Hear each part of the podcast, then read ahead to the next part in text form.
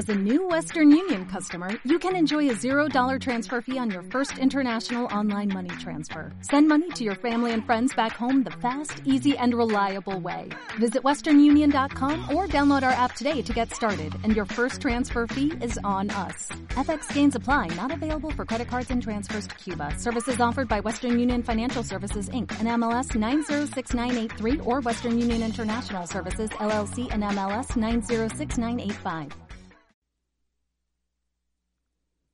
San Marcos capítulo 4 versículo 41 dice la palabra del Señor de la manera siguiente. Entonces temieron con gran temor y se decían el uno al otro, ¿quién es este que aún el viento y el mar le obedecen? Amén.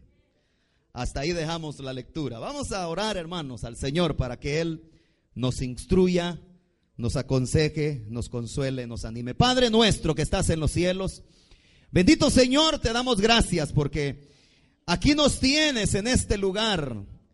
Padre glorioso, te alabamos, te bendecimos, porque solo tú eres digno de toda honra, gloria y alabanza. Amado Jesús, qué bueno eres tú, que nos das el privilegio, Señor amado, de poder bendecirte, glorificarte. Padre de misericordia, Padre de bondad, yo te ruego, Señor, en esta tarde que nos hables. Habla mi vida, Señor, en primer lugar. Abra cada uno de mis hermanos. Habla, Padre. Instruyenos, aconsejanos. Oh, consuélanos, exhórtanos, anímanos. Salva, Señor, al perdido. Sana a los enfermos que pudieran haber en medio nuestro. Padre Santo, en el nombre de Jesús, que tu palabra corra y sea glorificada. Maravilloso Espíritu Santo, bendito. Muévete en medio nuestro, abriendo el corazón y nuestra mente para poder entender tu palabra, para poder asimilarla. En el nombre de Jesús. Te lo pedimos. Amén y amén, nuestro Señor. Gloria al Señor. Tome su asiento, hermanos. ¿Quién es este? Es el tema del mensaje de hoy. Estas palabras que hemos leído son parte de la historia que nos narran los evangelios sobre esta experiencia que vivieron los discípulos de Jesús. Aquellos que siempre anduvieron cerca de él, sobre todo los doce, que eran los, era el círculo íntimo de Jesús.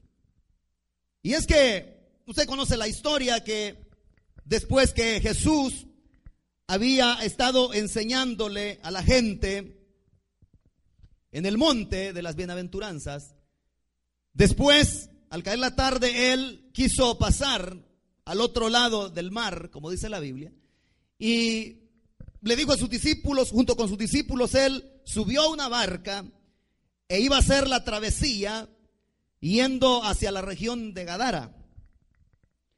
Pero en esa travesía hubo un incidente un inconveniente, la cual sin duda alguna debe haber marcado la vida de los discípulos.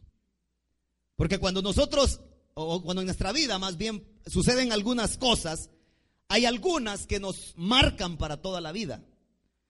Y por ejemplo, los psicólogos dicen que el, el por ejemplo, el, el que una persona sea testigo, por ejemplo, de un asesinato violento, según dicen los psicólogos, que eso marca a las personas para toda la vida. Nunca se le va a olvidar. Ellos comparan esto como el caso de las computadoras que poseen dos memorias, la memoria ROM y la memoria RAM. Y es que la memoria RAM es pasajera, es volátil, y la ROM esa es continua, esa no se puede borrar. Así es más o menos eh, la mente o el cerebro de un, de un, individuo, de una persona. Y es que hay cosas que pueden pasar eh, en la vida nuestra que se nos olvida. Hay personas que se les olvida dentro de una hora, se les escapa porque no los marca, pero hay cosas que sí nos marcan a nosotros para toda la vida. Una de las cosas, por ejemplo, que nos marca para toda la vida puede ser, como he dicho, la pérdida de un ser querido, de un padre, de una madre. Nunca se nos va a olvidar. ¿Qué fecha o cómo fue, fue, que murió nuestro padre, nuestra madre, nuestro hermano, nuestros hijos? Un ser querido. Tampoco se nos puede olvidar, por ejemplo, el día que Cristo vino a nuestra vida. Bueno, al menos a mí no se me olvida. Yo no sé si a usted se le ha olvidado, pero es que eso lo marca uno para toda la vida. No se nos puede olvidar, no se nos debe olvidar. Ahora, sin duda alguna, esto marcó a los discípulos. Me imagino que ese susto que se llevaron no se les ha de haber olvidado toda su vida. Ahora, y es que, hermanos amados, las profecías acerca de Jesús en el Antiguo Testamento habían venido hablando y nos hablan más bien acerca de las características particulares de Jesús. Las características que habría de tener Jesús, su carácter. Isaías, por ejemplo, en el capítulo 52, versículo 15, dice, así dice, se asombrará de él muchas naciones, dice, hablando de Jesús. Los reyes, dice, cerrarán la boca ante él. Porque verán, dice, lo que nunca les fue contado y entenderán lo que jamás habían oído, dice. Está hablando de Jesús. Isaías también nos dice acerca de la obra que Cristo habría de venir a hacer a esta tierra cuando escribió con más de 700 años de anticipación, el libro de Isaías, más de 700 años de anticipación de Jesús, antes que Cristo viniera. Isaías profetizó y no era él, o sea, no era de él que estaba hablando cuando dice, el Espíritu del Señor está sobre mí, dice. Por cuanto me ha ungido, dice, para dar buenas nuevas a los pobres, para, dice, sanar a los quebrantados de corazón, dice, para dar vista a los ciegos, dice estaba hablando de Jesús, de su carácter, de la obra que él habría de venir a hacer. Ahora, pero cuando Cristo apareció en esta tierra, cuando él apareció públicamente en este mundo, comenzó a hacer exactamente lo que se había profetizado de él. Cuando los mensajeros de Juan el Bautista llegaron ante Jesús y le dijeron, Juan estaba preso. Y le dijeron, Juan le dijo a sus discípulos, vayan y pregúntenle si Él es el que esperamos, si Él es el que habría de venir, le dijo Juan. Aunque Juan lo había bautizado, lo había visto, él tenía aquello, quería aquella confirmación de que si Jesús realmente era el Cristo, el prometido. Entonces dice la Biblia que los discípulos de Juan fueron y llegaron ante Jesús y le dijeron, maestro, Juan nos manda a que te preguntemos si tú eres el que habría de venir, si tú eres el Mesías. Pero Jesús no les dijo, sí, yo soy, sino que Jesús lo que hizo es dejar que se quedaran ahí. Y les dijo, los ciegos ven, les dijo, los sordos oyen, los cojos y los paralíticos caminan y a los pobres les es anunciado el reino, le dijo. Esa era ya la respuesta. Porque Juan no era un ignorante de las profecías. Juan sabía que cuando habría de venir el Jesús, el Cristo, habría de ser las cosas que profetizó Isaías. Y solo se regresaron los discípulos de Juan y le dijeron lo que Jesús les había dicho. Los, los cojos caminan, los ciegos ven, y los sordos oyen. Y resulta que este hasta muerto resucita, le dije. Este es, dijo Juan. Ya no tuvo que preguntar más. Porque cuando Cristo apareció, como he dicho, públicamente, comenzó a hacer exactamente lo que las profecías decían de él. Porque Jesucristo es más grande que cualquier otro grande que se pudo haber levantado en la antigüedad. La Biblia nos habla en la carta a los hebreos de que Jesucristo es más grande que Moisés. La palabra de Dios nos dice que Jesucristo es más grande, dice, que los ángeles. Que Jesucristo, dice la palabra de Dios, es más grande, dice, que los profetas. La Biblia dice que Jesucristo es más grande que Abraham. Jesucristo le dijo a aquellos hombres antes que Abraham, le dijo, yo soy, le dijo. Porque Él es más grande que cualquier otro grande que se haya levantado en la tierra. Jesucristo es cierto, hermanos, amanos, que eh, Abraham era el amigo de Dios, pero no hizo las obras que Cristo hizo. Es cierto que Moisés, el Señor dio testimonio que él no había otro hombre más manso sobre la tierra como Moisés, pero Jesucristo es y fue y es y será más manso aún que Moisés. Es cierto que Elías hizo descender fuego del cielo y secó la tierra porque paró la lluvia, pero Jesucristo es más grande aún que Elías. Es más grande, es el más grande de los grandes. Es más grande de los grandes.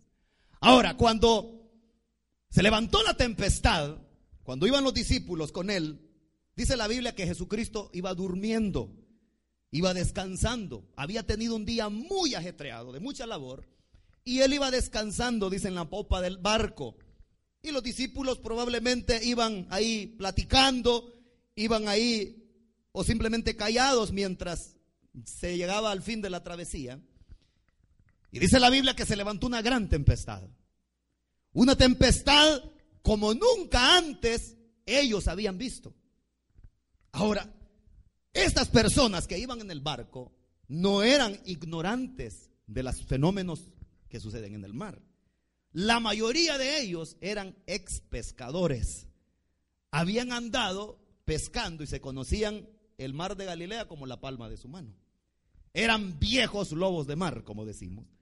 Pero esa tempestad que se levantó nunca la había visto aquel pescador llamado Pedro.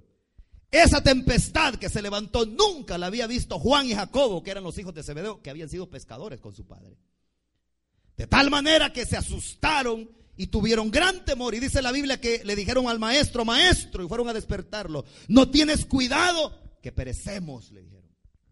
Entonces fue ahí donde dice la Biblia que Jesús se levantó y le dijo al mar, calla, le dijo, enmudece, le dijo. Y dice la Biblia que en el momento, dice, cesó el viento y el mar se aquietó y se hizo gran bonanza, gran tranquilidad. Porque no hay otro que tenga poder en el universo para calmar la furia de la naturaleza. No hay otro ser en el universo que tenga poder para calmar la tempestad del mar. Dice la palabra del Señor que a su voz dice, aún la mar se seca, dice. Ahora, ese es el Cristo que tú tienes. Ese es el Cristo que te predico. No hay otro ser en el universo que tenga poder semejante al de Jesús. Y le dijo al mar, cállale y al viento enmudece. ¿Cómo el mar no se iba a quietar, hermanos? Si no le estaba hablando cualquier personaje, le estaba hablando su creador. Le estaba hablando su dueño. Le estaba hablando aquel que dijo, toda potestad me es dada en el cielo y en la tierra. Dice la Biblia que a su reprensión se seca el mar, dice, y sus peces se pudren, dice. Porque no hay otro poder, repito, como el de mi Cristo. No hay otro poder como el de nuestro Cristo. No hay otro poder como el de nuestro Salvador. Ahora, aquí viene el desenlace. Y es que después que el Señor reprendió al mar y al viento, se volteó ante los discípulos y dijo, ustedes no tienen fe, hombre, ¿qué les pasa? ¿Por qué están así? Porque estaban temblando. Ahí, eran un manojo de nervios, como decimos. Y Jesús les dijo, ¿cómo no tenéis fe? Y entonces, aquí podemos ver cómo Jesús ahí demostró una vez más su grande poder y su grande autoridad. Porque Jesucristo tiene poder y autoridad. Tiene poder y autoridad nuestro Salvador. Tiene poder y autoridad nuestro Salvador.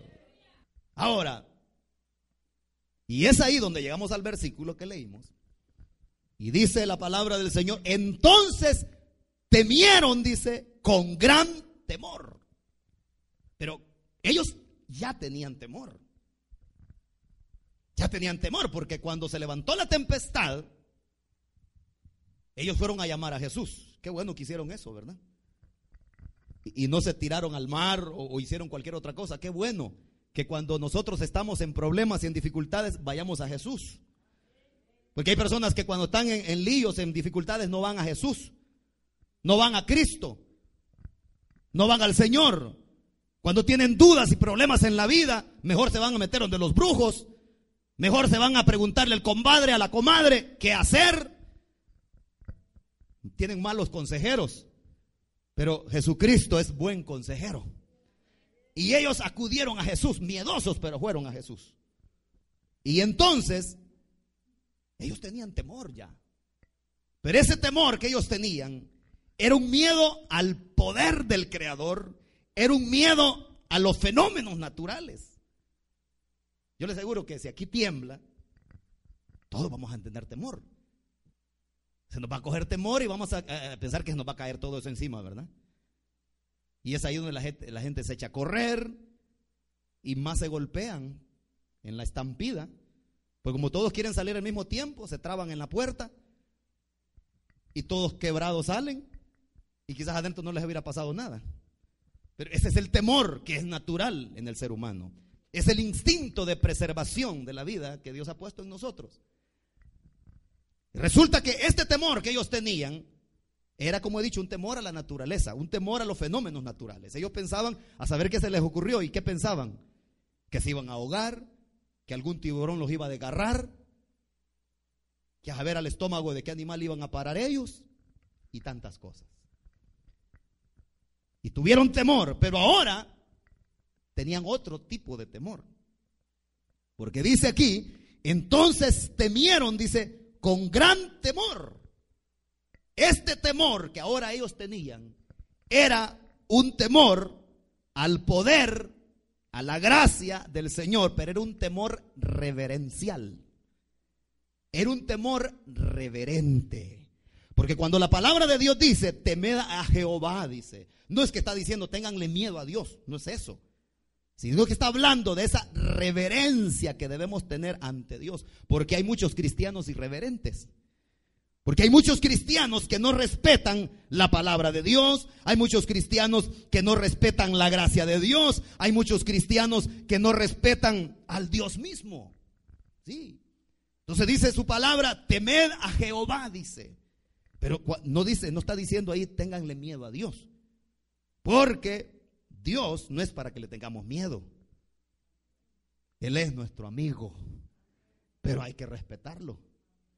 Sí, porque cuando usted tiene un amigo, no por ser su amigo, usted le va a faltar el respeto. Cuando usted tiene una amiga, hermana, no porque es su amiga, ya por eso la va a tratar mal. No, a los amigos también se les respeta. ¿Cuánto nomás a este amigo que es un amigo fiel?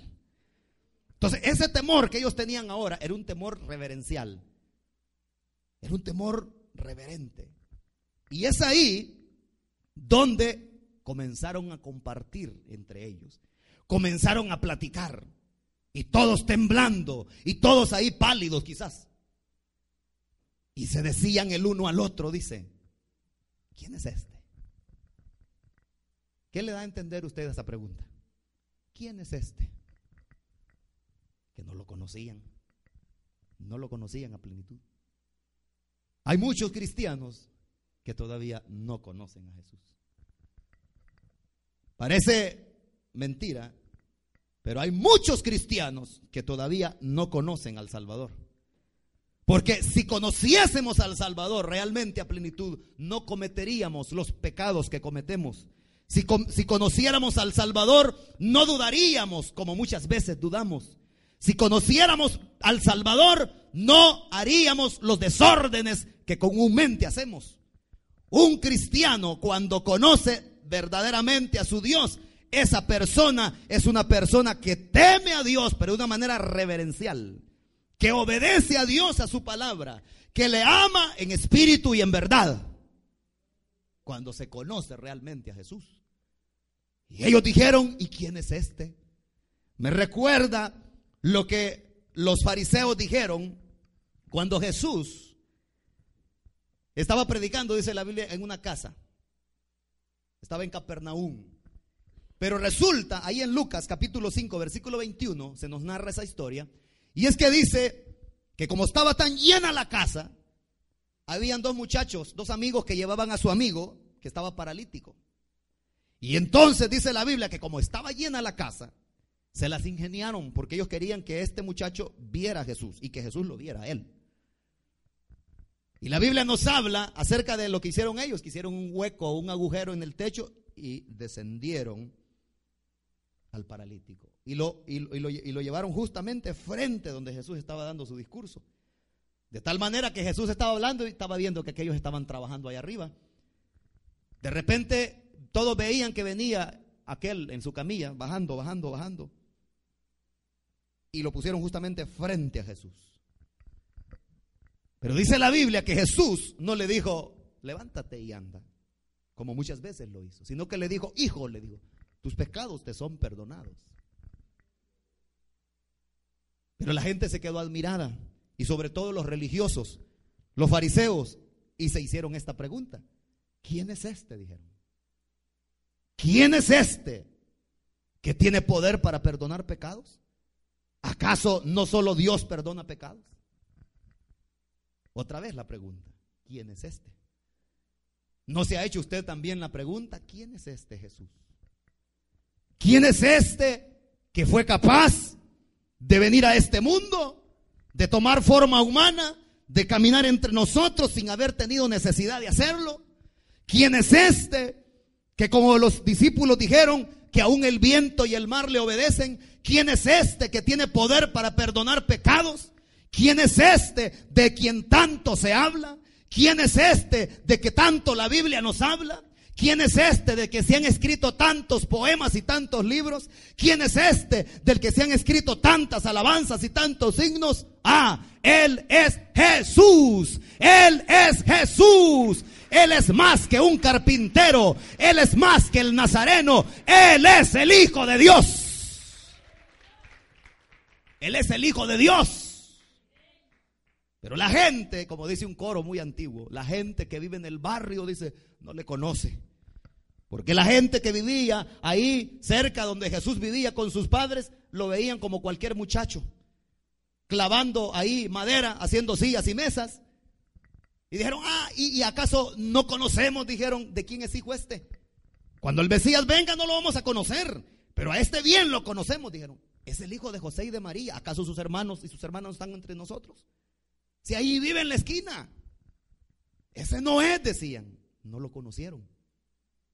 Así hay mucha gente que abarrota las iglesias los días domingos religiosos, porque lo que conocen son religiones, conocen las normas de la religión, conocen qué después, qué, se, qué viene después de esto, y no sabemos de memoria las liturgias religiosas, pero no conocemos a Jesús. Hay muchas personas que lo que tienen en su corazón es religión, no a Cristo. Necesitan conocerlo. Necesitas conocerlo. Porque no se puede hablar de Jesús sin antes conocerlo. Es necesario conocer a Jesús. Por eso los discípulos, amados hermanos, dijeron allá en Jerusalén, no podemos dejar de decir lo que hemos visto y lo que hemos oído, dijeron. Porque no solamente habían oído de oídas ellos a Jesús, habían andado con él, habían visto los milagros, habían oído sus palabras. ¿Cómo iban a negar eso? Pero yo te digo, tú lo has oído a él, o al menos tú lo conoces. ¿Cuántos conocen a Jesús aquí? ¿Cuántos conocen a Jesús? Es necesario conocerlo, hermanos. No solamente oír hablar de Él, porque eso es lo que Job le dijo al Señor. Conozco que todo lo puedes y que mi pensamiento yo no lo puedo esconder. Yo hablaba lo que no entendía. Yo de oídas te había oído. Y dice la Biblia que era el hombre más justo en toda aquella comarca. Y él confiesa con sus palabras que no conocía a Dios todavía. Pero ahora le dice, mis ojos te ven pero ahora yo te conozco, le dice. Yo creo que nosotros necesitamos una revelación del Hijo de Dios. Al igual que Juan en Apocalipsis. Juan anduvo con el Señor Jesucristo en esta tierra. Dice la Biblia que se recostaba en el pecho del maestro, que él era al que mandaban los discípulos. Pregúntale tú porque a ti te quiere más. Pensaban ellos, ¿verdad? Pero Jesucristo no tiene hijos predilectos. Y cuando Judas iba a entregar al maestro, el maestro dijo, uno de ustedes me va a entregar. Y los demás discípulos preguntándose, ¿seré yo? ¿Seré yo? Preguntémosle a Juan, que Juan le pregunte. Él está más cerca de él. Todos tenemos la oportunidad de estar cerca del maestro. Pero resulta que Juan nunca había visto a Jesús como lo vio en el Apocalipsis. Nunca. Yo, dice, estaba en el Espíritu en el día del Señor, dice en Apocalipsis. Nunca lo había visto como lo vio en esta ocasión. Había andado con él, se recostaba en su pecho. Donde el maestro iba, ahí iba él. Pero resulta que después que Jesús resucitó, después que Él ascendió y cuando a Él se le reveló, ahí en la isla llamada Pasmo, dice la Biblia que Juan confiesa que cuando vio a Jesús, cuando vio a aquel que hablaba con Él, dice, caí como muerto, dice, porque nunca lo había visto.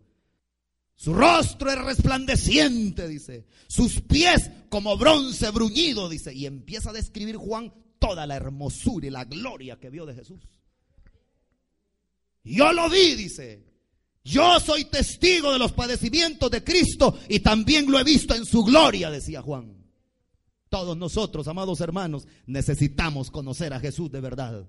Ya basta de vivir un evangelio barato y desteñido. Ya basta de vivir una vida religiosa y mediocre. Lo que el Señor quiere es que realmente le conozcamos a Él.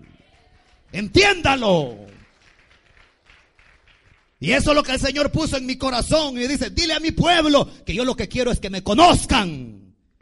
Yo lo que quiero es que me conozcan, porque la gente hoy en día sabe muchos cantos. La gente hoy en día sabe muchas alabanzas y las nuevas que van saliendo ya me las sé, dicen. Sabe mucho de moda la gente, o la gente sabe mucho de tecnología. Hay muchos cristianos que conocen qué celular va a salir mañana nuevo. Qué aparato reproductor de música está a punto de salir. Pero no conocemos a Jesús.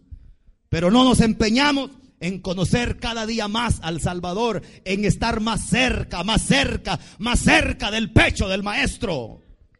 No se preocupan los cristianos de hoy en día por eso. Necesitamos conocerlo, amados hermanos. Porque estos discípulos ya llevaban muchos meses andando con Jesús. ¿Sabe cuántos meses, cuánto tiempo anduvieron con Jesús? Tres años y medio, su ministerio de Jesús en esta tierra. No se sabe cuántos meses llevaban ya si era un año, dos años o año y medio de haber andado con Jesús, cuando todavía se estaban haciendo la pregunta, ¿quién es este? ¿No será que tú tienes ya 20, 25 años, 15, 10, 5 años y todavía no conoces a Jesús? Todavía no le conocemos. Y por eso dudamos, por eso cavilamos, por eso no creemos que el Señor puede sanarnos de una enfermedad, porque todavía no conocemos el poder milagroso y sanador de Jesucristo, el Hijo de Dios. Hay muchas Martas y muchos Martos que todavía no conocen a Jesús. Porque si Marta lo hubiese conocido, no le hubiera dicho, maestro, ya yede, no hay necesidad. Sí, él va a resucitar, pero en el día postrero, le dijo. Hasta entonces, probablemente lo voy a ver. Y el Señor le dijo, no te he dicho que si creyeres, verás la gloria de Dios. Y yo le digo a usted, hermano, ¿No dice la palabra del Señor que si creemos podemos ver su gloria? Sí, lo dice la palabra del Señor, que todo aquel que cree verá su gloria. Todo aquel que le cree verá su rostro bendito y glorioso. Todo aquel que cree cosas maravillosas verá. Sí, cosas maravillosas ven aquellos que le creen a Dios. En la historia, la Biblia hay una historia de un hombre llamado Simeón. ¿Ya había oído hablar de Simeón? Era un ancianito. Y él le había sido revelado por el Espíritu, dice la Biblia, que no se iba a morir mientras no viera la gloria de Israel. O sea, que no viera a Jesús. Y el viejito ahí estaba todos los días en el templo. Es que decía, aquí va a venir, decía. Aquí lo van a venir a presentar. Decía, y, va, y tiene que venir, y va a venir, decía. Y ahí, eh, ahí va el viejito todos los días al templo. Todo anciano. Ahí iba al templo todos los días. Y ahí estaba esperando, a ver por cuánto tiempo ese anciano estaba en el templo, esperando. Cuando de repente llegó el que él esperaba. E iba entrando María y José con él en sus brazos y cuando se levantó, el Espíritu le dijo a este hombre probablemente, ahí viene el que esperas. Ahí viene el que tantos años has estado aquí esperando. Y de repente quizás el ancianito se levantó, así como caminan los ancianos, perdónenme los ancianos aquí. Y se levantó el ancianito y dijo, a ver, porque probablemente estaba sentado en las sillas de adelante, que siempre los fieles se sientan en los asientos de adelante. Y resulta que el ancianito estaba ahí y dijo, a ver, y se acercó ante María y José que lo traían a presentar al templo. Y le dijo, ¿me lo prestan, por favor? Sí, le dijo María. Y dijo él, Padre, le dijo, ahora este pobre anciano que se muera. A la hora que tú quieres, estoy a la orden, llévame. Le estoy parafraseando lo que la Biblia dice.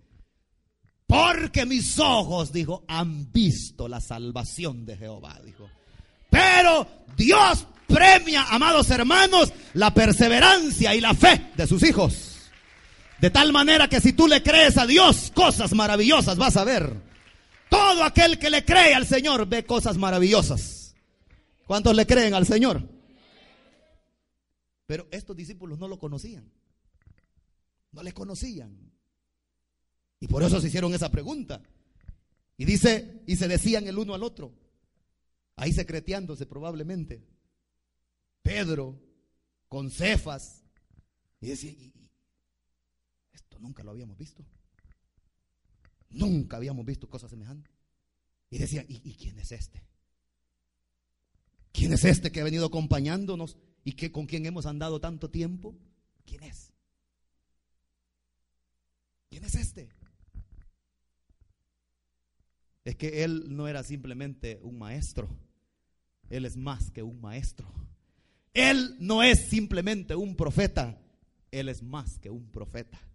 Él no es simplemente un hombre, es el Hijo de Dios.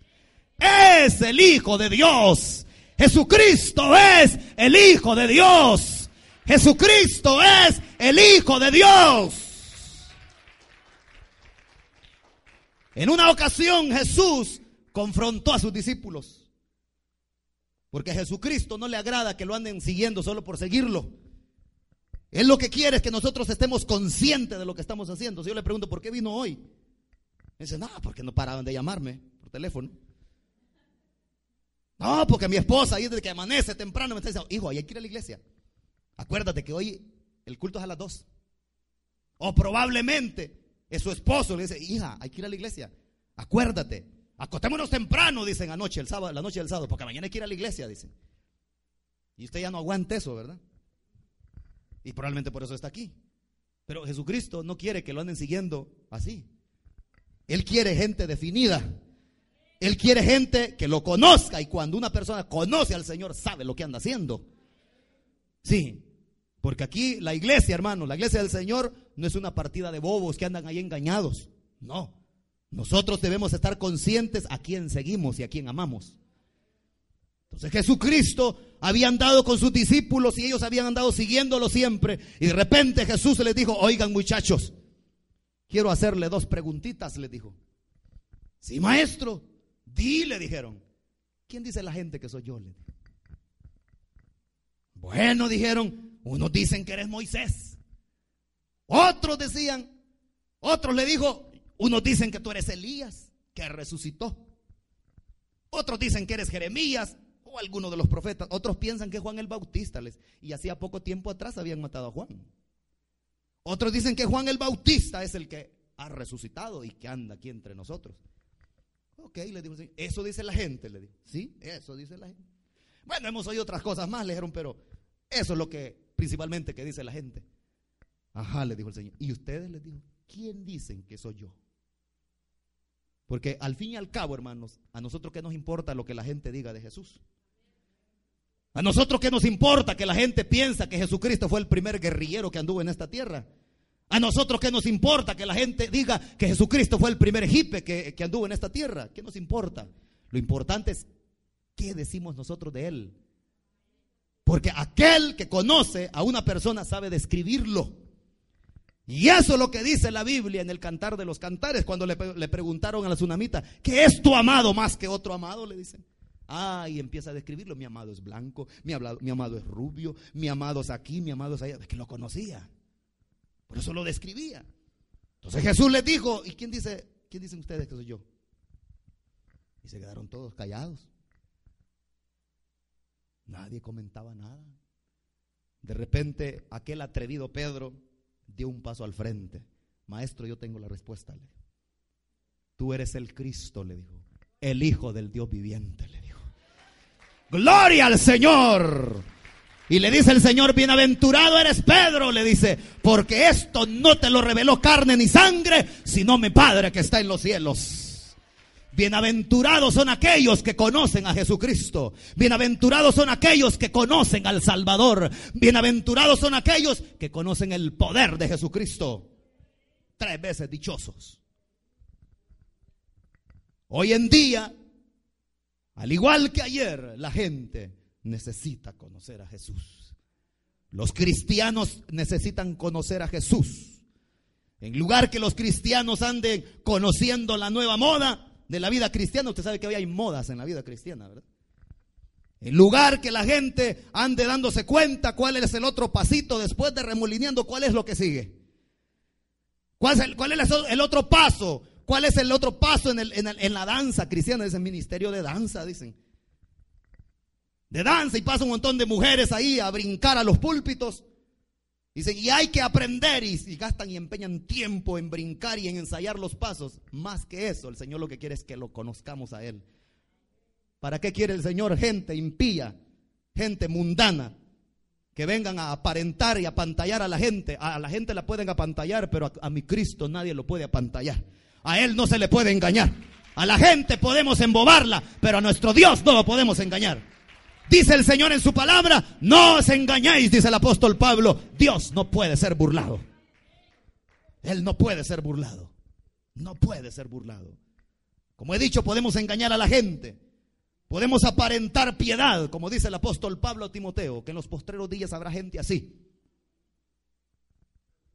Que hablarán de la piedad, pero negarán la eficacia de ella. Tendrán apariencia de piedad, dice. Hoy hay muchos cristianos de nombre que tienen apariencia de piedad, pero no conocen al Salvador. No conocen al Señor.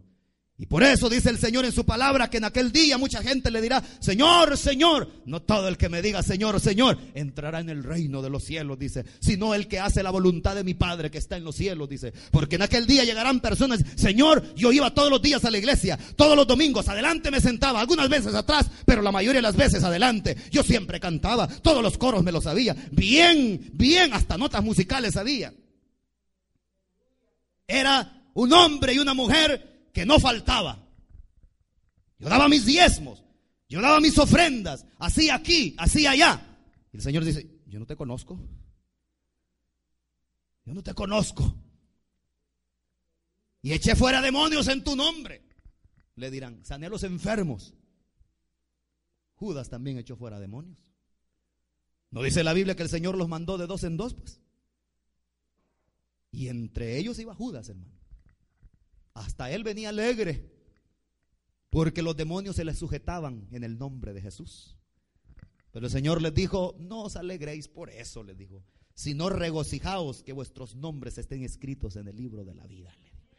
Porque el nombre de Judas no estaba escrito en el libro de la vida, aunque él andaba echando fuera demonios y había sanado a los enfermos y los demonios se le sujetaban, pero no estaba su nombre en el libro de la vida no le conoció a Jesús. Porque si le hubiese conocido, no lo hubiese vendido. Porque aquel que conoce a Jesús, ese no lo vende por un trago de cerveza. Aquel que conoce a su maestro, ese no lo vende por una noche de placer con una mujerzuela. Aquel que conoce a Jesús, aquella mujer que conoce a Jesús, no vende a Jesucristo por un momento de placer con cualquier peludo que se le aparece por ahí. Aquel que conoce a Jesús no lo vende por un cigarro de marihuana. Aquel que conoce a Jesús no lo vende por un toque de cocaína. Aquel que conoce realmente a Jesús, ese lo ama, ese lo que quiere servirle, ese lo que quiere santificarse cada día y vivir para Él, conocerlo más. Eso es lo que sucede con aquel que conoce a Jesús. Le pregunto, ¿conoces a Jesús?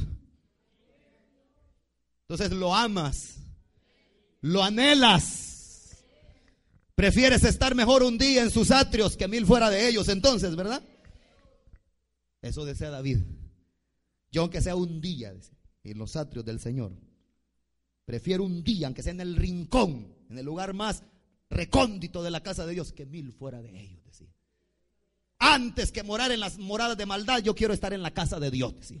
Antes que estar sentado el domingo en la tarde viendo televisión y el show del mediodía, yo quiero estar en la casa de Dios, decía. Antes que estar viendo la telenovela el día jueves por la noche, yo quiero estar en la casa de Dios, decía. Gloria al Señor. Esas personas escogen la mejor parte. Porque María dice la Biblia que le estaba ahí contemplando al maestro cuando él estaba en Betania y en su casa que los visitaba. Y Marta preocupada Maestro, no tienes cuidado que esta mujer por estar ahí viéndote embobada y yo sirviendo aquí. Quisiera hacerme dos, le decía ella, para servir. Ay, Marta, le dijo el Señor. Esta mujer ha escogido la mejor parte, le dijo. Porque él no iba a estar tanto tiempo con ellos. Y nosotros, amados hermanos, debemos escoger la mejor parte. La mejor parte es estar en la presencia del Señor. La mejor parte es estar en comunión con Dios y con nuestros hermanos. Bendita sea la misericordia del Señor. Jesucristo dio todas las pruebas indubitables de que Él era el Hijo de Dios cuando estuvo en esta tierra. Y la gente se quedaba con la boca abierta.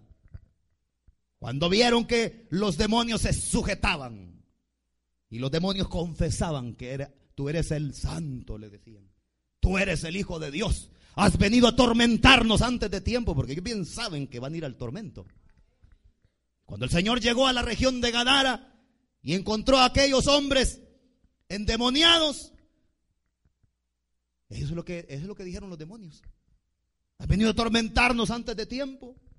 Y se pusieron a temblar, porque ante Él no solamente tiembla la tierra, sino que aún el diablo se echa a correr y tiene temor porque solo su nombre es poderoso.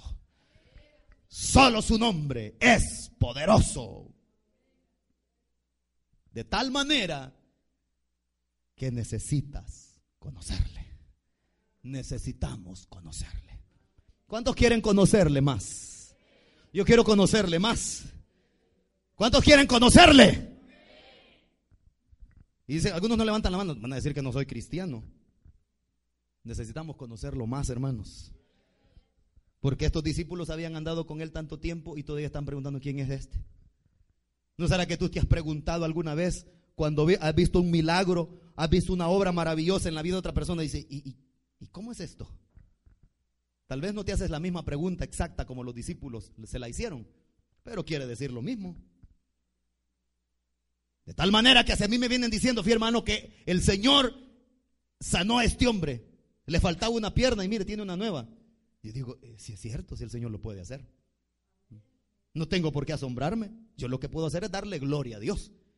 Porque Él lo puede hacer. ¿Verdad que sí, hermanos? ¿Por qué? Porque lo conocemos. De tal manera que conociéndolo a Él, cada día nos vamos pareciendo también a Él. Y los amigos que están en medio nuestro, yo te digo, necesitas también conocerlo. Y los hermanos también, que todavía no sabes a dónde ir, que estás con dudas, yo te digo, es que necesitas conocer a Jesús.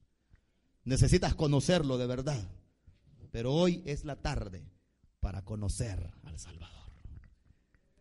Esta es la tarde y qué, bien que viniste, porque necesitas conocer a Jesús conociéndolo a Él, conociéndolo a Él, viviremos mejor para Él.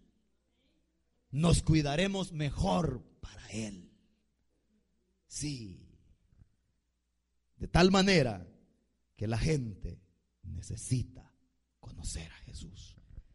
Y dijeron, ¿quién es este? Dijeron, que aún el viento y el mar le obedecen.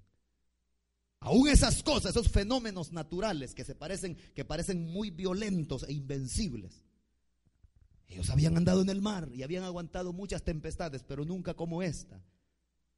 Pero esta vez fue distinto, porque alguien especial iba con ellos. Y el mar se quedó quieto, dijo, uy, es que es mi dueño, dijo el mar. ¿Y cómo no le iba a obedecer las aguas a Jesús? ¿Y cómo el viento nos iba a quedar quieto? Y se hizo grande bonanza. Si hay tempestades en tu vida, en el mar de tu vida, llama a Jesucristo. Háblale, dígale, maestro, ¿no ves que me hundo? Dígale. Y el Señor va a ir a su encuentro. Y el Señor calmará la tempestad de su alma y de su corazón. Y todo vendrá a ser tranquilidad y bonanza en su vida. Jesucristo tiene poder. Él es el mismo de ayer, de hoy y por los siglos. Él será igual. Su poder no ha cambiado. Él tiene el mismo poder para salvar, para rescatar y para limpiar de pecados, no importa tan negros sean. Vamos a orar al Señor. Hola, buenos días, mi pana. Buenos días, bienvenido a Sherwin Williams. ¡Ey! ¿Qué onda, compadre? ¿Qué onda? Ya tengo lista la pintura que ordenaste en el ProPlus app. Con más de 6.000 representantes en nuestras tiendas listos para atenderte en tu idioma y beneficios para contratistas que encontrarás en aliadopro.com. En Sherwin Williams somos el aliado del PRO.